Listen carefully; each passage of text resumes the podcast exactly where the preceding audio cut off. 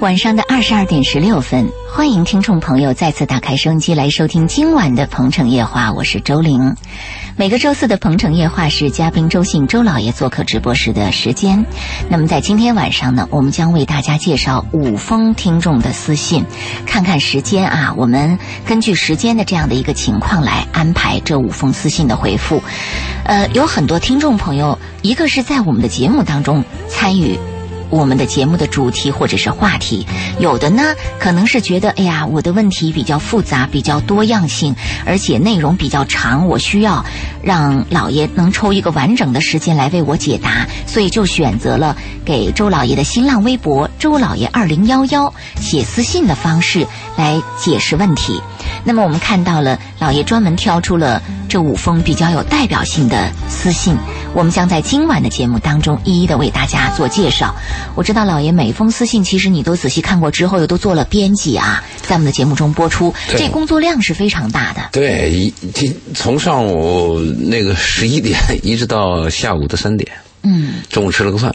嗯，因为他们的这个表达呀，嗯，本身可能是文化水平就比较低，是，再加上语文的表达又比较差。嗯我如果是按他们那个都发给你的话，我估计你和我能看懂，但是如果你要念的话，我怕听众听不懂。是。嗯，所以我们知道这个老爷真的是为此付出了很多，确实不容易啊。嗯，特别感谢。那接下来呢，我们就来了解一下这几封私信的情况。首先，我们来看第一封私信。这封私信这样写道：“周老爷您好，我今年二十六岁了，家里给我介绍了一个对象，他比我大两岁，因为我和他妹妹是同学，相对比较可靠。他家的经济条件比较好，听说他为人善良而又孝顺。他是工程师，他在广西，我在广州。他同意与我交往试试看。他说工作比较忙，有时候一两点钟才睡觉。我们聊天也很少，一个星期才聊两次，有时候一次，但我感觉很差。忙是理由吗？发个信息也要不了多少时间呐、常看到他在朋友圈儿或者 QQ 空间里发信息，但是就没时间给我发信息，我很难过。您在节目中说过，男女朋友相处要注意第一次的别扭，我觉得这就是我第一次的别扭。我相过很多次亲，这次这个男人算是最好的。我很想和他有结果，我很怕错过这个男人。除了他，以后不会再有好的了。我上次给你私信，问这个男人对我不冷不热是什么原因，您说这个男人对我没兴趣，可这个男人又说要和我交往看看，还说这个月过来我这边玩几天。您又说这男人嘛，都喜欢多占着几个女人，那我该怎么办？是不理他，还是跟他说清楚质问他？您又说男人是不会说实话的。我太失落了，我相亲失败的次数太多了，生活圈子又很狭窄，我家的条件又比较差，我喜欢的不喜欢我，喜欢我的家庭条件都很差，我对男人、对婚姻都绝望了。周老爷，你说我该怎么办呢？好，就是这样的一封私信啊。嗯看来他是不止一次的跟您在他私交信流当中交流过，是吧？嗯？他说了几个问题，问我怎么办。先说这个男人对他不冷不热，问我什么原因。我说原因很简单嘛，就男人对你没兴趣嘛。是，他们见面以后，一个男人一个星期才有跟他发两次信息往来，甚至只有一次，这感觉像老夫老妻吗？对啊呀、男人如果看上你的话，他前一段会有个疯狂嘛，嗯，他会百分之百的追求你，可能是不要说一个星期发一两次信息，可能一晚上都会有十次信息都有可能。嗯，这个就是很清楚一个概念，因为男人的表达嗯比较明显，特别是咱俩分居两地。如果我见了你面，如果我这个人比较胆小，我我我可能还有点哆嗦。嗯，如果我心里喜欢你，咱们俩用信息去发的话，是比较大胆、比较对直白的表现是自己的，嗯啊，或起码次数比较多。是，而且这个女人显然是比较热情的嘛。嗯，对一个你喜欢女方又热情的这么一个状态，男人的发信息的量应该很大，所以我立刻就告诉他，为什么不冷不热，就是没兴趣嘛。嗯，他又提出这个问题，说男人还要来，那很简单嘛，男人就是想多占几个女的嘛，对这个看看那个看看，反正不吃亏嘛。是，这个我提醒他，对他是有好处的。尽管我讲的可能有点悲，嗯，也许我讲的有点儿，有点儿这个灰暗，但是我这样的建议对他是有好处的。先把一个事情的实质和艰苦告诉一个人，那这个人呢，他防御防御能力就比较强，吃亏的可能就比较小。对，后来他就说，那如果你要认为这个男人这样子，他就问我能不能跟他去说清楚。嗯他的意思说，咱俩行就行，不行你别这么吊着我。对，后来我就问他，男人的话你相信吗？对他男人可能会说，我我还可以啊，我没什么对你没不是像你想的那样啊。对呀、嗯，所以他说他对男人、对婚姻都绝望了。其实对男人不必要绝望，但是婚姻是有点绝望的。又谈到婚姻的啊绝望对，。因为婚姻你往下走，它中间起码有 n 次让你绝望的时刻。嗯，但是我们不能说婚姻绝望了就不找婚姻，因为婚姻还有美好的时候，婚姻还有给你力量的时候，没错。婚姻还给你勇气的时候。嗯，婚姻给你的这个真实感，比什么普通男女关系啊，或者一般的男女之情啊，要真实的多。嗯你会感到整个生命和整个家庭都有意义。所以，婚姻虽然有绝望，但是我们对婚姻的看法应该，婚姻很重要。对男人没必要绝望，因为你对这个男人绝望，那还有其他男人。但是有一个问题，他说了，他喜欢男人，男人不喜欢他，对他喜欢的不喜欢他，喜欢他的他又嫌人家条件家差。里家家里条件差。嗯，那也就是你对这个 男人在这种状态下绝望，我是可以理解的。嗯但也不是你一个人，我们很多人在生活当中碰到的恋爱关系、男女关系就是这样的，是啊，两个人一见钟情，那上天了。对啊。那肯定是爱情，就我们说的爱情那个最萌动的那个最初期的表现就有了嘛。嗯，一见钟情。嗯，对婚姻的问题，他问我怎么办，他问我怎么办的话，那我就要告诉你了。像你这种情况是普通人百分之七八十都是这个样子的，怎么办呢？第一，先不要有爱情梦，嗯，对不对？第二，你要把爱情和婚姻分开。嗯。第三呢，婚姻就是比较麻烦，婚姻就是比较俗，你要去跟婚姻打交道，就是这个状态。是。第四，我建议女人在年轻的时候，你看她都二十六了嘛，我建议是女人如果二十一的话，你可以追求你喜欢的人，但是你到二十六了，我建议你接受喜欢你的人，啊、保守一点。那他谈到了家庭条件的这个概念了。是啊，他但是他调的我能理解，因为他谈的特别本真。为什么我把这封私信摆在了第一条呢？他特别本真，他谈家庭条件，可能我们会这样批评他。说你找到一个男人就来之不易了，你还要什么家庭条件？你要把家里的经济情况和一个人有没有钱跟你的婚姻、跟你的爱情绑到一起。注意，我们谈的就是婚姻，不是爱情。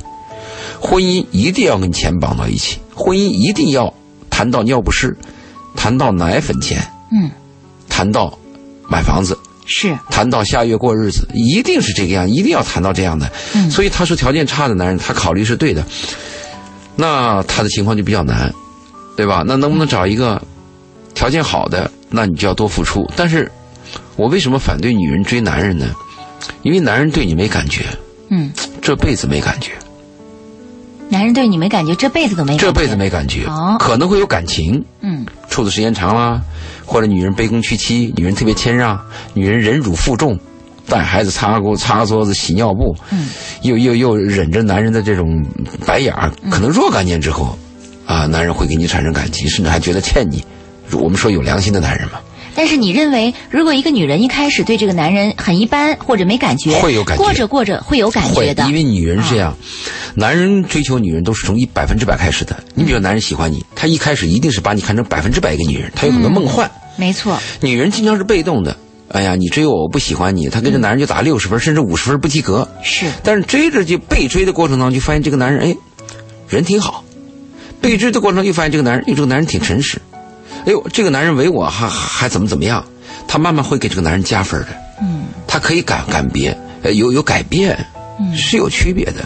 但是，男人如果第一次对你没感觉，包括女人对男人没感觉，这个感觉啊，可能真是没有感觉是无法培养的，感情是可以培养的，随着时间会有感情，感觉就是那个我见面你第一次说不出来的那个萌动，嗯哎，心里就惦着他，还就有点非分之想，是就有点儿嘖按耐不住，感觉和感情是不同的。那就是您的建议是希望他能够现在开始选择喜欢他的男人，最好接触喜欢他的，条件差就差一点，差一点没关系。因为他二十六了呀。可是您说到说这个婚姻就是讲条件的呀，对，那你现在是这样，你讲条件，你你找不到。哦那我就问你，你可不可以放弃婚姻？就是我，因为我们有很多独身主义者嘛。对，那我我我我是个女人，我从小就是的读的什么的这个爱情诗歌，呃，看着普希金的诗长大的，我心中就有爱情梦，我就绝不低头。但是有很多女人是这样幻想的：嗯我二十六找不到，也许三十六这个人就出现了呢。三十六的可能性会越来越低。你想，一个新鲜、年轻、漂亮的肉体都失去了机会，一个满脸皱纹、衰落的肉体，你的几率会有多大？特别是在一个功利的社会，嗯，但是有很多人会拿一些现实版的对故事，拿百分之三，拿来百分之一来嗯的。激励自己，，对，拿小凤仙和什么什么什么蔡锷的这个故事来讲 或者千是万别或者是有人拿萨科齐的夫人的故事来讲来画是啊是事啊，人家四十岁的时候嫁给了萨科齐对啊，，可以如鼓励何如何对，可以这样激励自己，特别是在自己孤立无助的时候，又往下挺的时候，嗯你可以拿这个激励自己，但这个激励自己呀、它是一个海市蜃楼，嗯对吧？发生在别人身上的喜事儿，嗯，在你身上可能没有，但是在别人身上倒霉事儿，可能在你身上会 有。所以你看，老爷的悲观又过来了。但是这个悲观其实恰恰是一种人生的提醒啊。好，这个时段我们先这封私信回复到这儿，下一时段回来我们继续针对其他的私信来和大家分析。欢迎各位通过热线和微信来表达您的观点。稍后请继续关注《鹏城夜话》，等会儿见。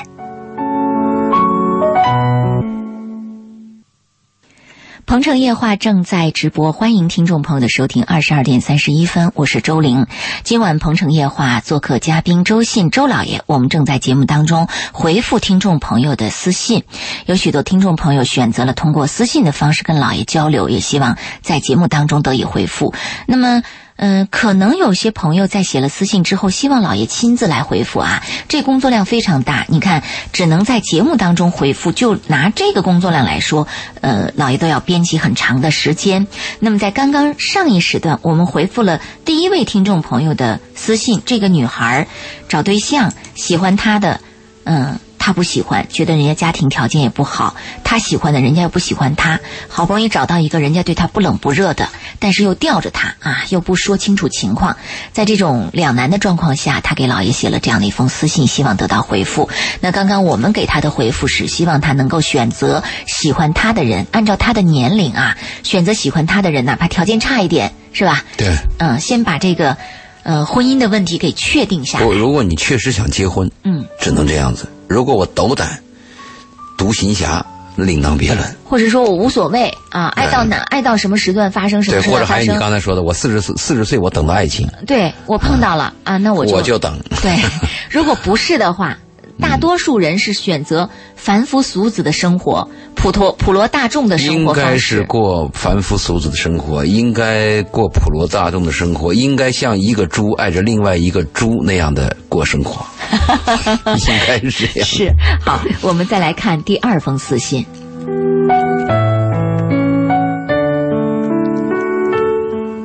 周老爷您好，我是鹏城夜话的听众，和大家一样很喜欢您和周玲的谈话节目。我现在有个问题一直在困扰着我，想听听您的看法和建议。我是女孩，单亲家庭长大，父亲把我养大。问题是现在家里催婚，可我才二十二岁，我不想早婚，这是第一个原因。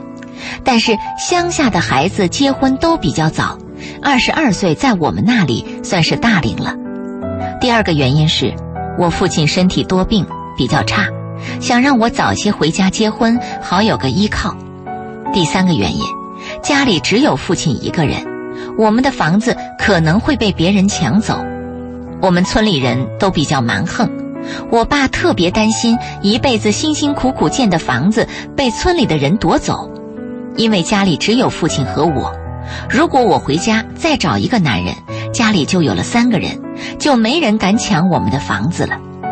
所以碰巧最近有人介绍一个男孩，男方家人和我父亲都认识，说那个男孩很好，关键是他愿意做上门女婿。听父亲在电话里的语气，巴不得我马上回去相亲，接着就结婚。而我自己，从来没想过要结婚。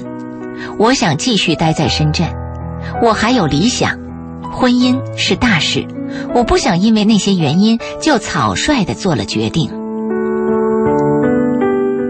还有，我已经习惯了深圳的生活，不可能再回农村了，和村里人也没有共同语言，价值观也有差别了。我更害怕将来我的孩子还待在农村，我会很恐惧，因为我在农村的小学经常被同学们欺负，老师也很粗暴，不讲道理，经常对小学生进行暴力惩罚。我的童年几乎是灰色的。所以我绝不能再回农村生活了。我常想，我宁愿在外漂泊，死也要待在深圳，绝不回去。我来深圳四年多了，已经习惯了这边的生活。我有自己的工作，有自己的生活方式，虽然工资低，但也够生活。我可以把自己照顾好，我几乎就把深圳当成自己的家里了。我的矛盾是，如果这样，老家的父亲就没人照顾了，老家的房子也保不住了。我家在偏远的山区，交通落后，交通工具就是摩托。我爸又没有摩托车，去银行一趟要走两个小时的山路，他一个人活得很辛苦。我也把我爸接到深圳来生活，两个多月他就走了。他说他不喜欢深圳。现在我真的是进退两难。如果要照顾我爸，我就要回家，那我一辈子就完了；如果我要在深圳，我爸就很苦，房子也很危险。我们经常看到有的男孩是遇到这样的问题，说回家要养这个双亲，要娶媳妇儿什么的啊。呃，第一次看到有一个女孩面临这样的一种情况，但是这封信还是让我心里揪着。其实我对这个女孩还是蛮同情的。当然了，嗯。念完它还有一点，啊，这个他说，呃，简而言之，我待在深圳，那将就有可能希望；如果回家，那就只为柴米油盐而活着。周老爷，您觉得我该怎样做才好呢？周老爷，不好意思给您发这么长的信息，其实我是在别的平台上写好再发给您的。感谢您在百忙之中浏览的信息，希望您能听到您的回复。嗯我们看到他其实心里边非常矛盾，一边是他的父亲父亲房子一边是他梦想中的生活，对啊，而且他说了，他对农村的生活再也不想再回去了，厌恶了，嗯他说单亲家庭这一点可能叫我们多少有些感动和悲悯。嗯，我想起了那个酒干上麦无，是，那个爸爸和女儿，女儿最后成名了，嗯，爸爸不认爸爸哎，爸爸不敢，不也不敢出不敢现，出害现害怕耽耽误自己的女儿。是，但是这个爸爸不同，这个爸爸是要把他拉回去，嗯就是你一定要回来，因为我们家的情况在这摆着呢，嗯，房子可能会被抢，但是你非要待在深圳，我也没办法，嗯，这个依靠可能是很重要的。你你有时候看周围很多朋友、很多同事啊，你活到最后的时候，你会发现，你的依靠可能就是你那个血缘关系是，啊，嗯当然，我们社会先进了，人更文明了以后，同事之间、朋友之间也会有温暖。你有问题的时候，他也会倾囊相助，但是那不一样啊，两回事儿。对我认为那是两回，那是道德层面的，没错，那个骨肉之情和这个依靠，那是不离不弃的，对，是别人无可替代的。我说这个呢，他和他父亲两个人，这个确实是一种依靠。我就看到他这个依靠的时候，我就在想，他们现在怎么靠啊？他爸在山里，他在这边儿，他爸在那边多病，他一个女孩二十二岁，在深圳也是很难的。嗯但是我认为他如果回去了，你说找一个上门女婿，就像他说的，他的日子又重复了老路，然后又过回山村的对生活，对他来说这是太不甘心的一件事对情了，，他的决心非常的强烈，就是死死也要不回待在深圳。对对对，因为他说他的童年几乎是灰暗的，还讲到小学的这个惩罚和暴力，嗯，他还想到自己的孩子今后应该怎么怎么样。他的话说是：“我宁愿在外面漂泊，死也要待在深圳。”嗯，这个就是我们常讲的那个什么潘多拉的盒子打开了。嗯，潘多拉的盒子一旦打开，你想把它再关回去是不可能的了。嗯，你比如说像这个孩子，就像我们原来采访过那种养羊的孩子一样，嗯在山上放羊，问你每天干嘛？放羊，放羊干嘛？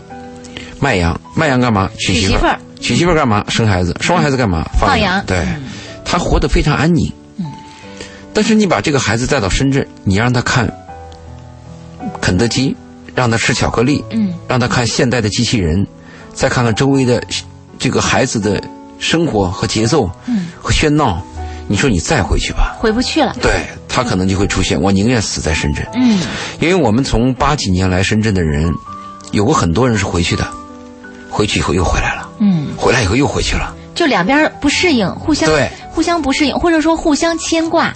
比如说他回到深圳，他又牵挂那边的一些东西；回到那边之后，他又觉得又不适应那边的生活。对就两边来回。嗯你看那个《海角七号》，那个那部电影，嗯那台湾拍的电影，村长看着全村的年轻人都离开了村子，都走了，家里就剩下孤寡老人。嗯，那个村子村长说了一句痛心的话呀，他说：“我真想把这个整个村子嗯搬全到不全部烧光，嗯，全部把它摧毁，让这些年轻人回来按他们的想法重新建重一新个。建一个你们喜欢的村庄。其中演那个男孩也是啊，他想离开村村庄，他去台北考试吉他，他努力的学吉他，结果考试失败了。考试失败以后回来又待不下去，去台北人又又无 不立要足之地。对，我们就想应该怎么办？我的建议是这样，就是没有回头箭。这个女孩，既然你已经有了这个恒心，嗯，既然这个样子了，两伤不如取其轻。许其清，就不要伤你自己了。你应该跟你爸谈一谈，嗯，你跟你爸表现这个决心。你现在能做到就是我挣点钱给我爸多寄一点儿如果你以后再好呢，是不是能接你爸来？嗯，还有个，他不提到他爸在他深圳爸工作，不习惯，他爸在深圳待俩月就走了。对我不喜我欢我深圳。估计不在深圳，你说你习惯吗？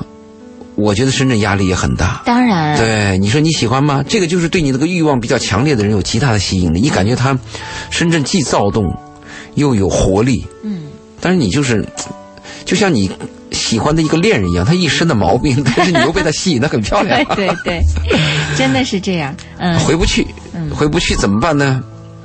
如果是我，我当然我要是他爸就好了。我是他爸，我肯定会全力支持他。全力支持他，因为我看过一个电影，它叫那个叫《贝列一家》，是比利时拍的嘛。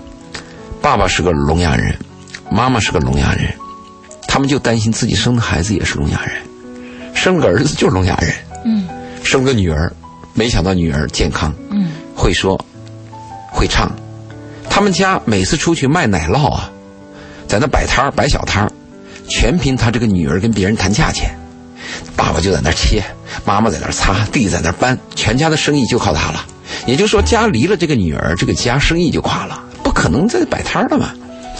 但这个女儿啊，就是哪壶不开提哪壶，不但能说，还会唱，最后唱的整个地区有名，整个村庄有名，最后考上了最好的一个音乐学院，这不难了吗？他他走了，他们家就垮了。嗯就没人做生意了。嗯，如果他不走呢，待在家就毁了他嘛。是，爸妈就让他走嘛。当然有一个不同，那一个家是完整的，他们全家可以互相取暖。这个家是单亲家庭，嗯，爸离了这个女儿，一个人太孤零了。但是我就希望，女儿是不是跟爸好好谈一谈？或者有一种方法，你比如说这个女孩发展一定好起来那的你时说候，一定以后这个时间多久？对我就在想是这样，就是把她的爸爸接出这个偏远的村庄，在附近的，比如县城儿离近一点你说的，的理想状态，对，就是最起码他能我够明白。你说的是人的状态，就是我适应不了环境，我改造环境。注意，改造环境是要有能力的人，因为我们动物和人的一个区别是，动物是以适应是环境为生存的。嗯比如天气凉，我我我身上的毛就长多一点，嗯， 没有吃的东西，那我就忍饥挨饿。那大熊猫抓不到别的东西，就吃那个竹子根儿，嗯因为竹子根儿里有一种营养可以使它活下去。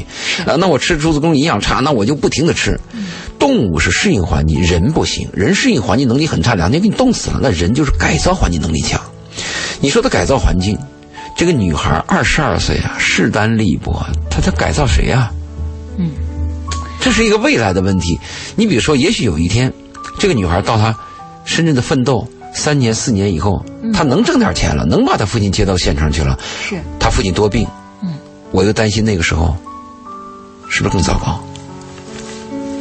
但我是坚，我是那个，如果让我选择的话，我要是这个女儿的话，我要是她本人，我还是希望在深圳了，嗯，因为不甘心，年轻人这个不甘心，你就要去搏一下，是，要去努力一下，嗯，跟爸好好谈谈吧，对不对？再跟爸做做工作，让你爸不是待俩月回去了吗？嗯因为深圳有这样的人，你看你接老人来了以后啊，第一次接老人来，老人都絮絮叨叨的，他不因为喜欢对不他在习一个惯对他在一个地方你习惯了，嗯他在深圳又回去了，回去过一段又来了，嗯，第二次才好一些，第再三往次又后好就会越来越适应对我建议这个女孩呢，把你爸冬天接过来，啊，冬天你们家凉嘛，对，深圳暖和嘛，让他看看深圳好的情况嘛，把他接过来。呃，再一个，这个女孩，我建议你啊，她她说了这么一句话，她说我待在深圳，那将就可能有希望；如果回到家，那就只为柴米油盐而活着。嗯可是我要提醒你，等你走到人生的境界，走到头，都要为柴米油盐活对，着你，就发现不人管你在哪儿，对，你就发现人的生命是多么的贱，多么的轻飘啊、就是多么的无助，就是为那个柴米油盐而活。今后你生了个孩子，你再谈理想，再谈什么，最后很简单，就生下来活下去，哎，就是这个。真的，你现在年轻，你有些理想是占是是空的，你活得扎实一点，你就知道人就是为了柴米油盐，为了那一口饭或者一口气儿活着的。嗯，真的是这样。还有呢，你不说管你在地球深的圳哪待一着端啊，嗯，还有他说在深圳待着有希望，你注意，这个所有的希望建立在任劳任怨和艰苦的劳动上。脚踏实地，对，深圳我们也有一些传闻，有些成功人嗯士，但注意，我们千万不要被这些故事骗了。啊，我们就是脚踏实地一个劳动者，我们就是一个打工人，我们就是有一份职业，我们就是为了自己的生存，同时为了自己爱的人、爱的自己的亲人而生存。嗯，同时能够对社会做点贡献，获得一些回报，基本就是这样的生活。是，千万不敢有梦。你要说有梦想啊，有希望，我担心有一天你的父亲有了问题，你经过几年以后啊，你你你可能就更更惨，心里边就更悲伤。嗯，有一天你甚至会抑郁了。你可能会觉得自己当初的选择怎么会是那样的一种抉择？对啊如果你脚踏实地说，我我就是这样的一种状况，反而就是到时候生命进入到某种阶段的时候，你更容易接地气儿，不至于从空中飘下来的时候很痛苦。就是不要不要想的太空，最后太失望。嗯是。我们就是为柴米油盐而活着。呃，那今天晚上我们在回复私信的过程当中，听众朋友有什么样的问题？有什么招儿你也给我们支一支，我对们没办法。你啊、对，如果说你在听到这些私信的过程里，您觉得应该用一种什么样的态度来面对这些听众朋友所说到的情况啊？也请您把您的想法、呃建议对建议跟我们说一说。有听众朋友问说：“周玲你好，请问你们的热线怎么没人接呢？”可能刚刚导播一直在听到我们说在回复私信啊，啊、所以就没有跟大家就是接这个电话。那我们的热线还是畅通着的，所以大家还可以继续通过热线电话八八三幺零八九八八八三幺零八九八来跟我们呃通话，或者直接把您的问题发送到公众微信平台上，搜索八九八周玲，在公众微信平台上留言互动。另外，刚才的这位朋友他在私信里还谈到了他们家房子的事儿。对，那么在您看来，这个房子是不是更不重要的一个问题，还是怎么样？其实房子对每个人都很重要，但是你要知道，她是一个二十二岁的女孩儿，她心里有一个梦啊。嗯，我们如果把这个梦给她破灭了，我说服她，我说你回去吧，回到你爸身边，你应该尽孝道，你应该帮你爸守那房子，你应该委屈的嫁给你那个上门女婿，你说对她是多么大的一个打击啊！是个残忍。是很残忍的、嗯，但我宁愿牺牲他爸，我不愿意牺牲她，对，因为其实，在我的观点来中，我也是这么想你。看啊，我的遗我的遗嘱，我的遗嘱第一条就是遗体捐赠。嗯，当然我希望，嗯就是别出什么事儿啊。嗯出的是我的遗体捐赠的时候，我的第一条就是，如果两个人，一个是年龄大的，一个是年轻的，先给年轻的对，因为年轻的路还长着呢，他们有贡献嘛，有是啊希望嘛。嗯真的是这样。好，我们继续来看下一封私信啊。第三封私信这样写道：“周老爷您好，我是通过广播周玲主持的《鹏城夜话》这个节目知道您的。您对爱情和婚姻犀利，分析的很好，我是您的忠实听众。我是女生，我出生于一九八八年，大专三年，毕业时二十一岁，二十二岁和学长初恋，是我追他，一年后毕业就分手了。现在看来，那是一段男女关系，不是初恋，也不是爱情。看来是听了我们的 节目的。第一个听众也听了我们的节目，说注意第一次的别扭，大家都把我们在节目里说的话牢牢的记在心中 啊。有好处。是，呃，我看到了热线电话已经有一位打进电话，请稍等片刻，我们先来把这封私信或者我们先接他的。呃念完哈。这个还没有打上来，我们还有看到，我们接着来介绍这封私信。呃，二零一一年分手后，这个女孩说，网络上认识了一个男人，见面后走入现实。二零一一年，我一个人来深圳，当年二十三岁，就开始了这一段长达五年的恋爱长跑。五年来，他常来深圳照顾我。这个男人比我大好多，我今年二十七，他四十岁了。他是一名建筑工人，全国各地跑。他能力一般，很少说话，但做事认真，知道疼我、呵护我。我背着父母去过他家两次，他家里就两位老人，一个姐姐早已经嫁人，他侄子都读初一了。他常年在外地跑，我们聚少离多。他说他爱我，但至今也不能给我一个家。我的年龄越来越大，结婚是个现实问题。我犹豫是和他分手，还是和他走进婚姻。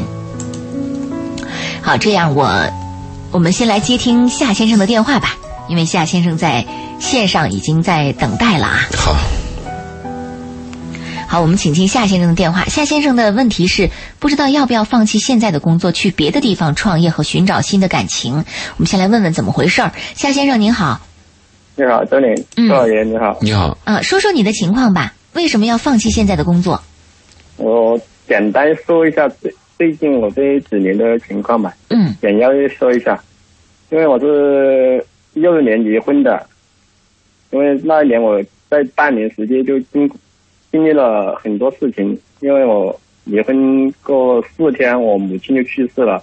我嗯母亲去世过后半年，我父亲又接着去世了，所以说在半年时间，就相当于说妻离子散、家破人亡吧。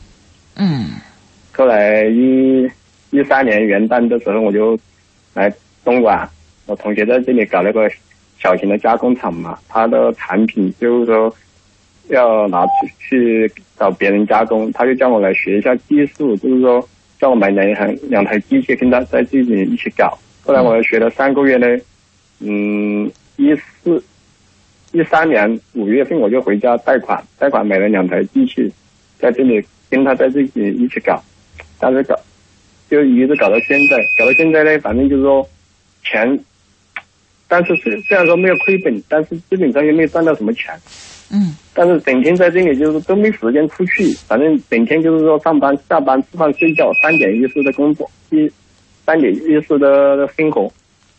就是说现在反正就是说还是就是一个人，也没办法去外面结交其他的女人。所以说，我想周老爷他是一个很好的企业家，我想问一下周老爷看，嗯，是否我现现在还要不要再继续？要不要结束这样的工作，去回对去别的地方？那你别的地方有选择吗？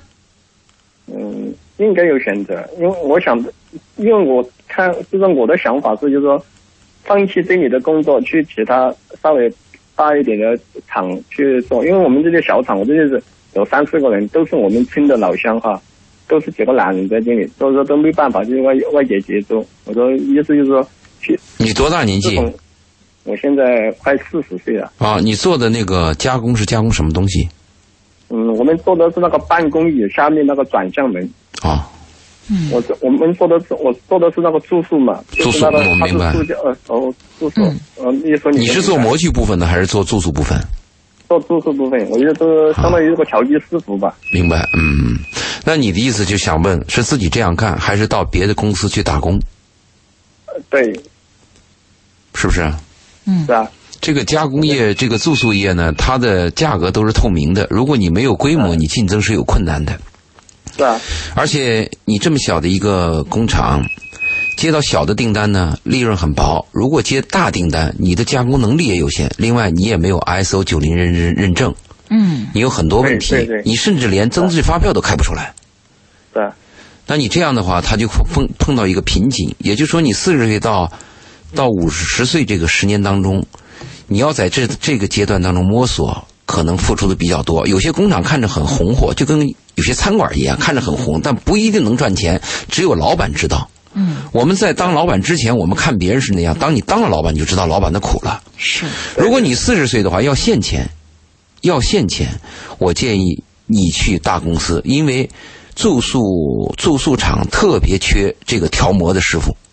如果你对什么磨温呐、磨压呀、这些东西你都非常清楚，而且你对 ABS 啊、PC 所有这些材料，包括 PE，它的什么搜索指数这你都非常清楚的话，那我就建议你去做调模的师傅，拿现钱。什么时候当老板呢？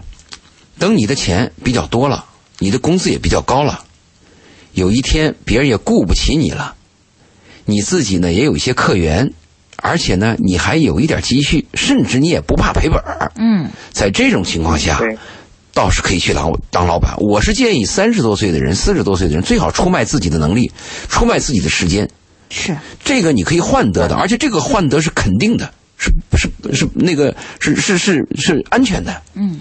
嗯，因为他在这里也提到了说，这个没有机会接触女人，他还在单身当那中。个，如果他干那个住宿行业有个问题，因为那个住宿机它一旦开了以后啊，它就要要连续三班倒，哦因为你每一次停机以后啊，它重新启动啊，它要洗机。它会浪费一些材料，而且这个会有些问题。一般一个机器一开，它都是连续的。而且现在啊，据我了解，住宿行业比较缺模具师傅，呃，缺缺这个调调机师傅。嗯，如果你听我的建议，我的建议是，如果你现在本钱没有亏，收回来本钱以后，还是走到其他大型企业去嗯，嗯做调机师傅，可能比较好。对，因为我就我仅仅是建议，千万不敢按百分之百按我说的哎办，没错，仅仅是建议。嗯嗯，我因为我我一就是说有这种打算，就是说所以说我就说请对我有这么出出一下点子，看我的这种想法对不对？因为就是说我我们现在又马上快做了三年了嘛，但是三年当中的话，基本上虽然说没亏本，但是就是赚不到钱。你们主要做做什么呀？ABS？我们做的最主要做的是尼龙，尼哦龙料尼龙 IPS，我明白，尼龙也哎有对。是啊，因为我们那个办公椅那下面那个转向门都就全都是用那个尼龙料来做的嘛，嗯嗯嗯所以说我们是以尼龙为主，呃，附带做了一点 IBS 或者 PS 料那些其他的一些那那些都做的很少，但是都是以尼龙为主。明白，嗯。那我的建议就所以是，就是刚才说的那些建议。对，你就是考虑一下刚才这样的建议，您你是要现钱还是要未来，还是要对当老板？嗯琢磨一下，好哦我吧认？为现钱比较重要。嗯嗯啊，就是嗯，好吧，那我们先回复到这儿，夏先生。嗯，好，谢谢好周宁，谢谢好周老爷，好，谢谢你好您的电话啊。嗯谢，谢好，你先到这儿。好，谢谢。职业选择啊，挺麻烦的。嗯啊，职业四选四十岁就是一个坎儿，不上不下。对，其实我看到很多男人在这个职业选择当中，这个压力是非常大当的，然的，哪个男人压力不大？男人挣点钱容易嘛？所以男人把钱看成是命命根根子子也是对的。对，有些女人见男人说，钱算老几？你知道钱算老几吗？钱就是男人的命根子。真 的是所以这我样。们有一个分析，这样男人爱不爱一个女人，就是看这个你男人愿不愿意给这个女人持续花他的钱。啊，真的是这样。好，我们继续回到刚才的私信当中啊，呃，还有一分钟的时间，我们再念一段这个私信。好，我们说到这个女孩，她认识了一个比她大很多的男人，她二十七岁，男人四十岁了。男人是一名建建筑筑工工人，全国各地跑，能力一般，很少说话，但做事认真，知道疼她，呵护她。女孩也背着父母去过男人家两次，家里就两位老人，一位姐姐早已嫁人，侄子都读初一了。她说到，这个男人常年在外地跑，聚少离多。她说爱我，但至今也不能给我一个家。我的年龄越来越大，结婚是个现实问题。我犹豫是和他分手，还是和他走进婚姻。他是一个能忍受的人，我常向他发脾气，他都是顺着我。他四海为家，他对我说：“我就是他心里的那个家。”周老爷，我该怎么办？已经这样过了五年了，可是只有我和他的家人知道，而我却一直瞒着我的父母，不敢说这个事。五年的异地恋也来之不易。我不知道今年回家如何向父母交代。我的父亲眼睛失明了，我一直想帮他恢复视力。我总以为我来深圳会赚很多的钱，可以帮我父亲治疗眼睛。可是走入社会才知道，生活是如此的艰难。好，下一时段回来，我们将继续来跟大家分享这封未曾说完的私信。欢迎听众朋友稍后的时间里继续关注《鹏城夜话》。今晚通过私信，我们会看到更加丰富的生活，也许是您所不知道的生活场景。等会儿见。这里是《鹏城夜话》，我是周玲，欢迎听众朋友的继续收听。我们的节目进行到这个时段，我们看到，呃，热线电话和公众微信平台上的微信不断的在累积增多啊。但是遗憾的是，我们正在介绍一封写给周老爷新浪微博周老爷二零幺幺的私信，呃。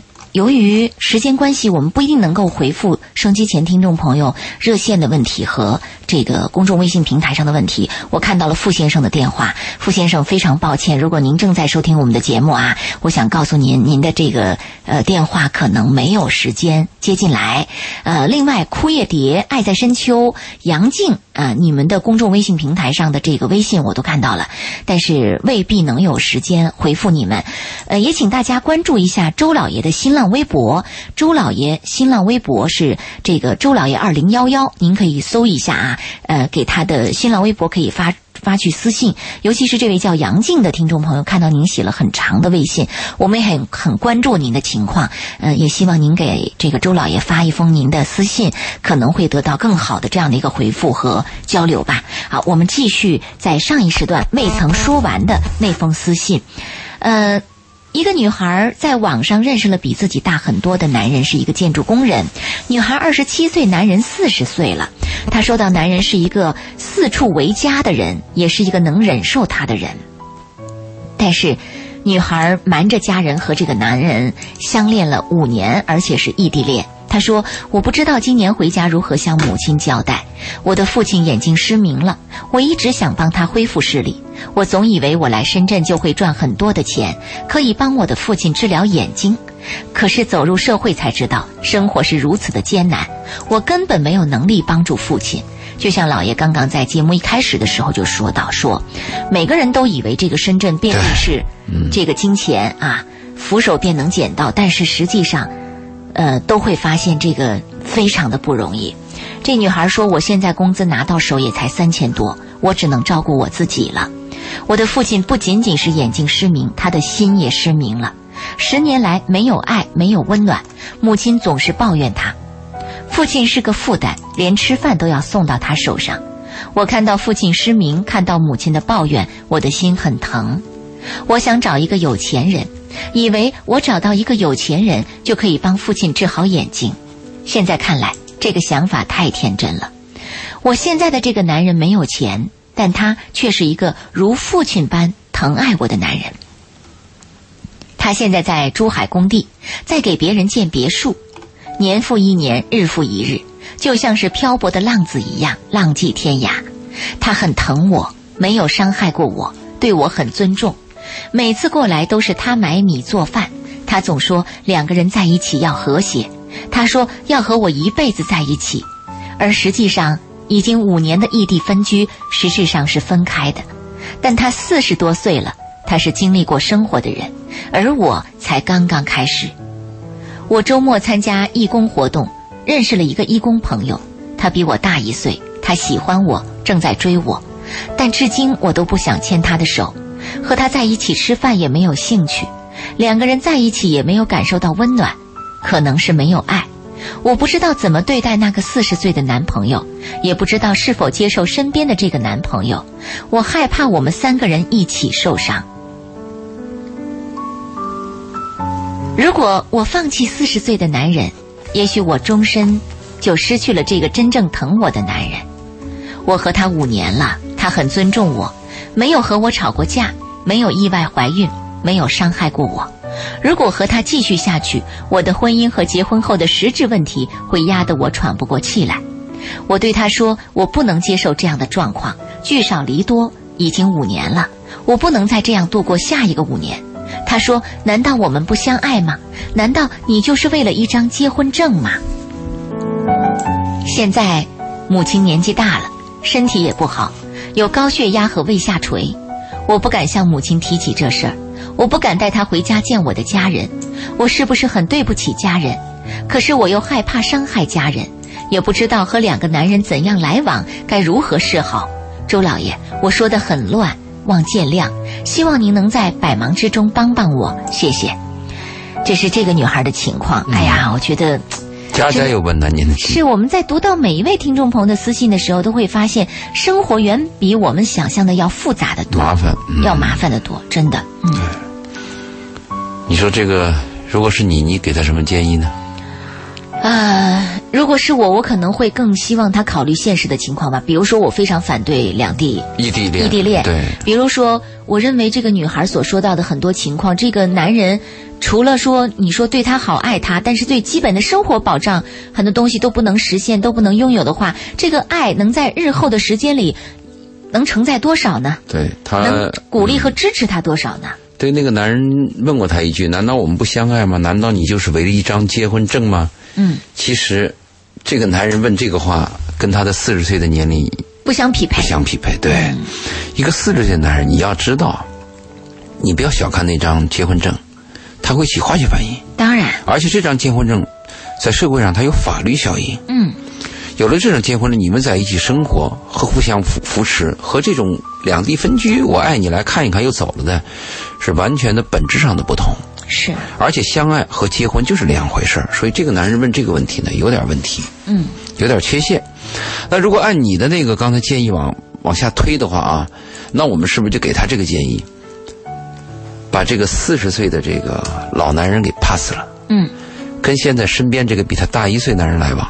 我希望他能试着交往一下，对因为他所说的没感觉，呃没感觉，是因为他心里边被填满了。对我也是这个意见，嗯，如果他把那个四十岁男人彻底从他的心里剔除，我估计他现在对这个大一岁的男人就会有感觉。嗯，啊，我们经常跟别人出这样馊主意，就是当你离开一个恶劣状况的情况下，嗯，分两种状况，一种状况是，你往哪去也不知道，嗯，那就不着急，对恶劣状况也就待待吧。对，第二种状况是你去哪儿，你已经找到下家了，嗯，就立刻辞职不干了。是没错， 他现在的情况是，其实有一个下家在他身边，但是由于他的心理状态，他不能接受身边这个人，嗯，他认为跟这个人没感觉。还有一点，跟一个人不要说相处五年，就是相思五年，也会有感情啊。那当然了，他把他跟他网恋五年，这样来来往往做，又是买米又是做饭的，也相当会于有过感日子了似对的，，嗯，也会也会有有感情的嘛，所以他现在要就是打翻一个旧世界，嗯再建立一个新世界，嗯，难度比较大。如果没有四十多岁这个男人，他一定是跟身边这个大一岁的男人就来往了。嗯，那如果按周玲的意思，你听见了吗？他的建议是反对异地恋。如果这个四十岁的男人永远这个样子，你又无法接受，嗯，那你就找你身边这个男人，是不是？对，因为你是婚姻嘛。嗯。但是我们还有另外一个说法：天底下找到一个能爱你的人，比什么都难。如果这个四十多岁男男人他特别爱你，你又特别珍惜爱，你要失去这个男人，可能就像你说的那个，再也不会有这么疼你的人了。嗯。我们以为下一个男人可能会更好，其实可能会更糟。但是你想想，在婚姻当中，你最看重的是哪一点？这一点这个很清楚。如你果的说价值观，这是我呃这是我刚才要说的，就是对你的价值观。你比如有些女人认为，我丁克家庭，我不要孩子，嗯，我就希望有这么若即离若离的男人，对只要这爱着我就行了这。就嗯很吻合，对，所以我们有句话这样说：你幸福不幸福，不是你当时拥有什么，而是你当时在想什么，哎，是真不的是这样。你比如，我相信世界上一定有另外一个女人，她说：“我就喜欢这个男人，我就喜欢这四十岁男人。”哎我恰恰很讨厌有男人天天在我身边，对我我也就喜欢这样两两地分着，偶尔对见个面，是保持新鲜感，挺舒服的。对我有我的空间，他有他的空间。，对，而且我被我是一个曾经被婚姻伤过的女人，我不愿意再结婚，我就愿意这么一个男人在我旁边。而且我也不想要小孩，我觉得这样都挺好的。哎对所以如果是这样的一种状况，那岂不是就是一种幸福，是吧？嗯但可对这个女孩来说，她要的俨然不仅仅是有一个人疼她。他说了，他经历过人生，而我的人生刚刚开始。 哎，他不，他不甘心。嗯，我们每个人都希望一见钟情，白头到老，到老有一个美好的家，有一群好的朋友，有一个体面的工作，适度的炫耀。我们希望这样的生活。我们但是往往是在生没有活当中，很多都想要，想要很多东西。嗯，往往在想要很多东西的过程当中，我们又不知道哪一个是重点，但现实当中给予我们的是不能满足我们的很多要求。对他还有一个天真的想法，想找一个有钱人。我估计很多家庭条件差一点的女孩啊，都有这个想法，想找到一个有钱人。很多人认为这个婚姻是人生的第二次投胎嘛，是找到一个有钱人，可能这个没人错生的命运就改变了。对于一个女孩来讲，找到一个有钱人，可能真的是会改变命运。但是注意，有钱人并不会因为你年轻就会爱上你，哎，他更挑剔，嗯他一定是有其他的各方面的要求。嗯，这个愿望就放弃吧。但是碰到了，我们再谈啊。那如果是我们跟他这样的建议，我不知道他会怎么跟我来私信啊，也不我我我不知道你会怎么跟我说。就是他现在两难的就是，放弃这个五年的，就一段情没有了，一个爱他的人没有了，跟一个新的人来往，他又不喜欢又不甘心，这就是我们讲的那个鸡肋。嗯，就是都有问题，那我们就要告诉你，你是选择爱还是选择婚姻？嗯，如果你选择爱，选择一一种人和人之间的温暖和所谓的真情谊吧，那你就要慎重考虑这个四十岁的男人。这个男人一旦失去，不会再有。对，第二呢，就是如果你要考虑婚姻，那身边这个显然就比较实在。有没有第三条路？比如，就跟这个男人讲，我们就结婚，你跑就跑，你把你每月的钱给我拿回来，我在深圳待着生孩子。有没这第三条路？是，可以谈吧？对，如果那个男的讲了嘛，我们相爱，那你告诉他，我今我要求的不仅仅相爱，我希望我要做孩子妈。一个女人的生育期很短，我希望给你办了个结婚证，我希望你养着我们，我要这个家。嗯，能不能跟这个四十岁男人谈谈？如果我们谈崩了，嗯，那再做别的选再择。退回来嘛。我我我我们要有点章法嘛啊，嗯是，不能一东一西的嘛。我们先东东不了，再退退到中间，中间不行，再往再往西。是，啊，呃，现在公众微信平台上也有一封很重要的这个信息，但是我们的私信还没有说完啊，所以我们还是先顺着这个私信往下说啊。公众微信平台上的信息我们都看到了，嗯、公众微信平台如果是很重要，我们可以说吧，因为这个私信在我手里边，啊，可以再说可以哈。下次再说。那行，我们来关注一下公众微信平台上这个信息吧，因为这个信息对我来说，我觉得还是想快点回复他，看到了他的焦虑和不安。呃，这位朋友说，我今年五十三岁了，更年期明显，严重失眠，头脑发热冒汗。而我遇见更糟糕的事情，我的老公不再爱我了。他原来很爱我，突然去年开始对我冷冰冰，性生活也没有了，每天只是看手机，交流很少。他每天晚上有应酬，现在周六周日还在外面吃饭，说我限制了他的自由。我独自一个人吃饭，晚上也是独自一个人吃饭。周末的两天独自在家很烦。我有自己的爱好，画画，但是我没有心思画，我心里很烦。我心里想不开，我们原来感情很深，说变就变了。我也怀疑他有外遇，但也不容易找证据，所以我想不通。我找他谈过几次，每次他都说我：“你好好检讨一下自己。”我说：“我承认我脾气不好，但我改了很多。”在单位上，同事也认为我修炼好多了。实际上，我想婚姻是双方的，他正在春风得意中，很多人请他吃饭。他离退休还有七年，他不退休就不会回归家庭。我虽然也有自己的生活圈子，但我独自一人在家很无聊。他每天晚上十一点前赶到家里，我说我现在这个阶段是最痛苦的时候，但是他也没有一句关怀的话。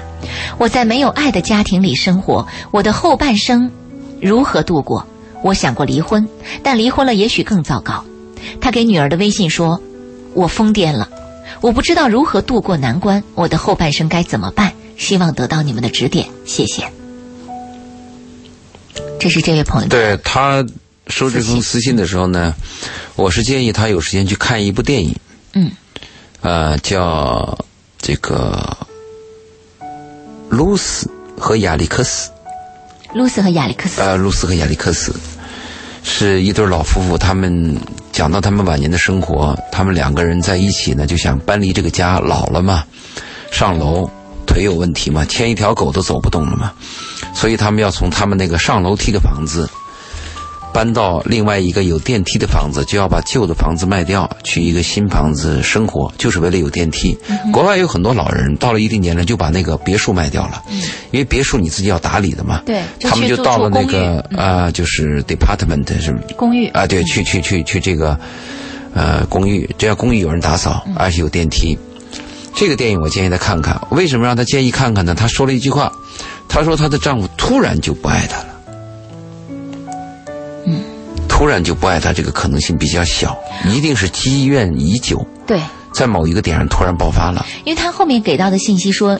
你要检讨你自己，他先生说他，对啊、而且他说到说单位的同事也都说我修炼的很好了，嗯那说明这个女士她的脾气性格可能在某些方面是比较急躁一些啊，而而且这种表现已经很长时间了，三天以前，在我的餐馆，我的桌子旁边，俩女一男，那个女的就是母母女俩，那个男孩看着就像女婿。嗯，我就看着那个年轻的女孩训那个男人，嗯，训那个男孩，那个男孩头都不敢抬。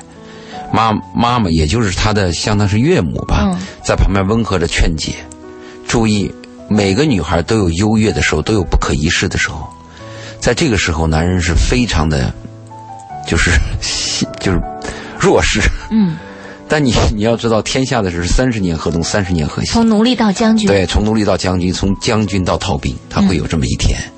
还有呢，我我最近写了个微博，就讲我们每一个人的一生啊，如果你要有成就的话啊，就要给自己的阅历打工，我们都要做好每一件事儿。要做好每一次的努力，做好每一次的奋斗，每一个小时的加班，每一个工作的细节，我们这样积累，积累到一生的时候，你一定是个成功的人。那我再根据这个往后推，如果你要想一对夫妻相爱的人，你们要想在晚年的时候相爱，你们从年轻的时候就要积累，积累要注意每一次的触碰，每一句话，每一次低谷的复合，每一次说我爱你，每一次矛盾以后的怎么样的解释，它是这样积累的。嗯，如果你年轻的时候积累的比较好，你就看看露丝和亚历克斯，他们都在回忆年轻的时候。人老了靠什么过日子？不就靠回忆吗？是。他想的年轻的时候，那个女人多么爱他，那女人想的是，哎呦，这个男人怎么这么爱他？他们在这个回忆当中，能克服很多老年的障碍和困难，包括更年期。嗯，但是呢，我们在年轻的时候做过很多事，比如伤害对方的事，我们自己可能都被遗忘了，想不起来了，想不起来了。这对嗯话我说过吗？这事儿我干过吗？特别是伤害对方心灵的事情，对方会记一辈子，会记得很久，他是没有机会。他有一天怨气怨气怨到一定程度的时候，他要啊爆发，要爆发。所以我一再跟我身边的有些优势的女人、强势的女人，我一再告诫她们，我说你们要爱你的丈夫，要尊敬他。你们要明白，每个男人找到一个女人，最后都希望她是我的女人。如果你现在认为你强势，你你你对你的丈夫又骂又说，而且是肆无忌惮的话，你的丈夫迟早会爱上小保姆。我说这个话是是是有有是有案例的。 所以你你当时差点就要冲上去去去说说那个女孩了我说了那个女孩儿啊！你说 了，但是我没有去批评他，因为我要批评他显然不合适。我只是说，吃饭的时 候尽量不要这么你。们要这么生气，对身体不好。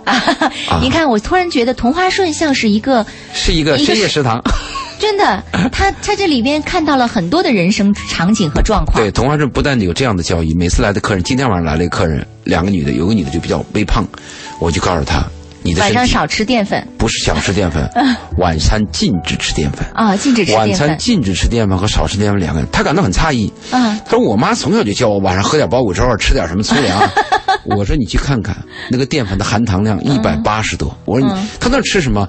我说：“你吃上二三两牛肉，再吃点黄瓜和西红柿。”他那怎么行？吃肉不更胖了？我说：“你去看看牛肉的含糖量三十五，三十多。”这个，所以我们同花顺不但是要。希望每个人生活的好，还希望她健康。今天晚上我要跟这个女人这样，这个这女人比较懂事儿，走的时候千恩万谢。我说，如果你要听了我的话，你的体重能降五公斤，半年以后，你会知道今天晚上是一个良缘，你会就提着一兜水果来感谢我。真是个深夜食堂啊！嗯所以我们刚才回复这个，嗯，听众这个五十三岁这个女人，我告诉你，你你要检点，你一定是对这个男人有伤害，一定是，除非这个男人是非常坏的男人，我们不谈了啊。如果你的男人是一个正常正常的男人，嗯他突然有这样的举动，而且你丈夫跟你说你要检点你自己，嗯，就是一定有问题。那告诉我，我们还方便讲，现在这个情况怎么办？嗯怎么办？怎么办？我的意思是这样子的，敢做敢当嘛，嗯，承认也别先不说承认，自己当年坑了别人，自己别人对对不起，我现在我就受着嘛。啊，一个人敢做敢当，就是我们讲的物理学那个机械能守恒原理，物质不灭定律，就是出来混总是要还的嘛，现在是还的时是嗯候了，还的时候嘛，你就对他好嘛，嗯，对吧？五十多岁没有新生活，没有新生活，你干点儿可以可以可以有其他的方法嘛， 不一定要依赖他嘛，对不对？可以依赖情趣用 品。情趣用品，你看看那个德国，德国最先进的那个情趣用品，最近开了个会啊，你去到网上 Google 一下，那个女老板是一个很漂亮的女老板，她召集了全国的试用， 所有的女性，就是优秀的女性来谈嗯谈她们的试用感，而且她还提出个方案，她说从此以后，我们女性用的这个性用品性用品工具啊，禁止男人生产。她说哎啊我们自己来生产，我们谈自己的感觉。全国筛选啊，从几百个、几十个，最后筛选到八个人，八个人最优秀，他谈自己的感觉，谈自己的感受。社会都发展到这一 步了嘛，是不是？是嗯而且我还谈到一个，我在节目当中不止一次谈到过，就是人生是要伴随孤独的。我们希望有一个伴儿，但是最终人是孤独的。一个孤独是来源于哪里呢？就是你那个伴儿未必能理解你，未必能懂你。他站在你身边儿，也未必能懂你，你是很孤独的。再一个呢，就是你身边那个人压根儿就根本谈不到，谈不到什么理解，你就跟你对着干。是是不是？人生是孤独的，我们要学会。再一个，我建议你什么呢？到了这个年龄啊，嗯，你还依然要爱着你的丈夫，要关心他，他愿意去哪就去哪。同时，你是不是给自己培养个爱好？你不是爱画画吗？他说他没心思，对，没心思是你想不通吗？是你的价值观的问题吗？如果你把这个想通了，嗯，你就会有心思吗？还有一个有个适应期嘛，时间长了就好了。还有一个，没准你丈夫也更年期，哎，也有 问题，两个人更到一起了。嗯，是，所以你看，老爷说过到婚婚姻的缝缝补补，说到婚婚姻的姻就是枯燥要缝缝补补，啊，说到婚姻的爱这情个是眼里坚守容不得沙子，嗯对。呃，你看到晚年的时候，仍然也有缝补的地方少不了。啊，仍然也有坚守的地方啊。对，我记真的嗯得我爸我妈年老的时候也有一些问题，两个人倒过来，一一一段时间我妈厉害，我爸跟孙子 一样，然后再过一段我爸又凶起来，我妈好像又做错了，是不是？哎呀，是啊，哎这就是婚姻。婚姻就这样子的。好哎吧，今但是天嗯离他说了个离婚，我建我建议啊，五十三岁的人不值得离婚，不知哪怕你丈夫，我们不要说有证据啊，哪怕你外边有一个小三儿，你都不要离婚。我还是讲张爱玲那句话：两个枕头总比一个枕头强。周老爷的话是，有一个恶心的丈夫都比没有强。嗯，到了五十三岁就更不用提了啊。好的，今天晚上的私信我们也只能回复到这儿，剩下的两封私信我们只能在下期节目当中再回复听众朋友了。感谢听众朋友的收听，也谢谢大家的陪伴与守候。呃，那么我们的节目就到这儿，谢谢老爷的做客，下期节目再会。好，再见。